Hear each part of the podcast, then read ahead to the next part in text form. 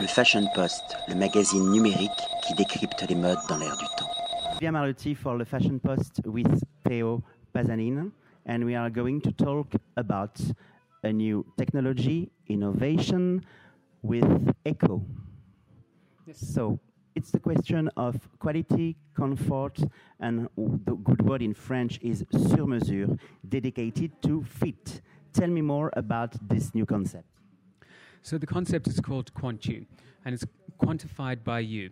It's data-driven customization, and it's led by the fact that we use connected shoes and customization to augment the footwear world. And what we mean is that we have a customization service where someone will come into our store and we will use both wearable sensors and a scanner system to get all the information we require about both the way their feet look, um, the shape of their feet, and also about their gait, so the way that it functions.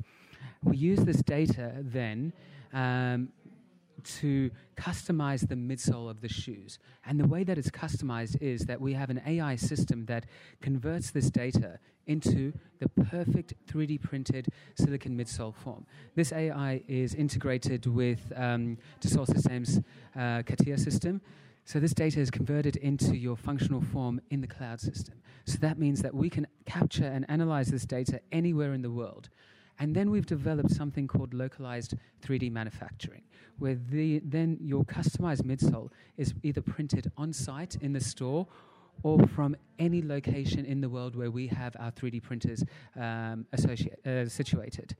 So the service, if it is localized in a store, it means that as soon as you walk into the store, it takes 15 seconds to analyze the structure of your foot. It takes 30 seconds to get more than enough information to analyze how you uh, walk. And then in one hour, you have a fully customized pair of shoes based on your functional needs. What is the brand? What is the brand value of ECCO? What is your conviction, and how your value and conviction fit with Dassault Systèmes? Oh, oh, wow, that is a that is a tough one right there. So, I can only speak for the innovation lab of ECCO. So, the, at the innovation lab of ECCO, we are about humanizing technology. We're about functionality. We're about making technology that will drive the future of the footwear industry and beyond.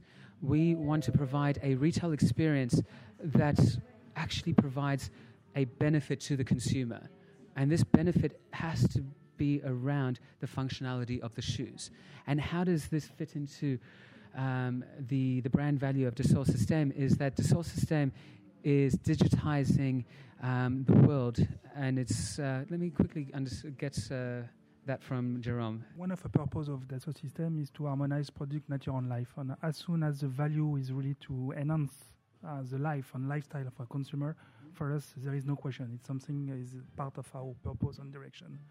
So that's the reason why we, we're willing to operate in that space with you. And I think um, a very simplified version of why our two companies work so well together is ECCO is a heritage footwear brand. We are experts in the footwear market. And we're entering the digital realm right now through wearable sensors, artificial intelligence, and localized 3D printing.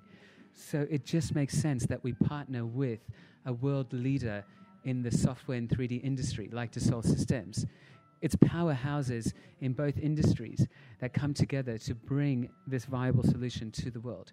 And then, as well, we have another partner, um, Dow, a chemical company. So we're also, from the material side of things, we're backed up by one of the biggest uh, material companies as well in this your target is innovation. Why have you choose innovation to express yourself and how you breathe um, the energy of creation to, you know, catch, we call it l'air du temps in French, how you catch trends to put trends in innovation because it's a mix between sociology, semiology, lifestyle, fashion, design, how you transform all your personal data and you put inside innovation. So, innovation is, in a sense, taking an existing market, understanding what are the driving factors, and then augmenting them through, say, the digital realm through um, technology. So innovation is driving the future of an industry. So our driving factors are the fact that the world is changing, both the retail environment, both the way that we consume, both our cons- uh, demands on products.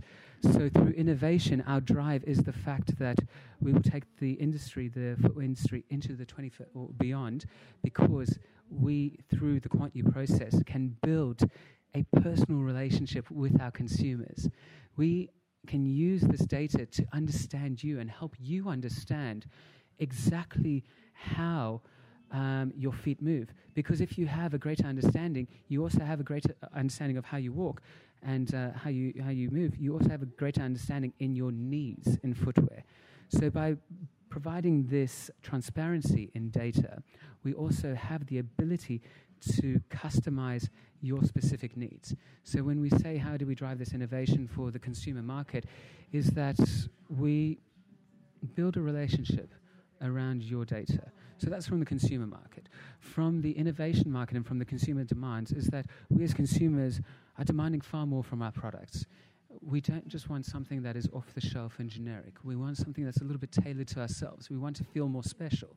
So innovation builds that and adds that added function to everyday products, like a shoe, for example. So it's innovation takes the heritage of footwear. So imagine 100 years ago, you would walk into a footwear um, store, your cobbler, right? And he, he or she would know you by name. And they would come up to you and they would measure your feet. They would understand, it would be those personal little touches. They would understand everything about your feet. And then they would create your perfect pair of shoes for you based around those measurements. Well, innovation is taking that heritage in footwear design and development and in the modern day, combining it with the digital and physical um, capabilities we have right now through wearable sensors, artificial intelligence, localized 3D printing, and building the modern day cobbler for you, where you can have that personal experience in a store environment. Let's continue to talk about personal experience. Nowadays, EcoShop in Boulevard Saint Germain have code with white corian, wood on the floor, a special light dedicated to customer with this new technology. How your retail shop code merchandising will evaluate about the future of shop and retail in fact. Okay, so what do I think personally about the shop and retail environment? Is that um, with the with the rise of the digital realm, with the rise of the digital consumer, we have the ability to purchase a product from anywhere in the world. So the retail, the brick and mortar retail environment has gone through a fast fashion phase, and now we're returning back to what it began as that personal relationship between store person and consumer. And through these personal interactions, we build greater brand loyalty because it's that understanding. And again, Quant-U and this experience, it helps build that relationship together with that uh, with the consumer in an in-store environment. So therefore, by beginning in an in-store brick and mortar environment, by giving the technology that allows us to communicate on a greater level um, of understanding through your data, just like we had a conversation today. Um, we spoke about every little aspect, the structure of your feet, the past, how you actually um, had variations and you had to have the orthotics when you were younger. Through our technology, we were able to, in 15 seconds, understand that about you so we could understand your needs. And it's about this it's communication, it's these relationships. And so I think that in the future, brands will be all about building greater relationships with individuals rather than just trying to push a generic product to the individual. And then this can extend. How to translate this relationship with consumer, with architecture, texture. You know, we can see it. You have a chausse-pied, mm-hmm. as we say in French. So there is the expertise to be to be perfect. You know. So how you, how you imagine the shop in the future because the code and the rules change. It's a personal question. It's just about okay. your vision. Let me have a quick think about it because I haven't been asked this question today. So, my personal vision is that it removes it it changes from a nature of browsing to then sitting down, as you said, having a conversation like with an old friend. You can sit down, have a cup of coffee. It becomes more intimate. You interact with uh, the environment a little bit more because it is connected. You, as you said, you have a walk in the store. There are all different ways that we would interact with it. But I think, again, that it's all about actually sitting down and communicating like we are right now. If we had a cup of coffee and we were talking about your data, we might as well be two friends sitting in a lounge discussing the current affairs right now. So again, it, it evolves it from a closed, cold off environment into a warm, welcoming home away from home, in a sense, I think. So, Thank you so much. my pleasure. Le Fashion Post, le magazine numérique qui décrypte les modes dans l'air du temps.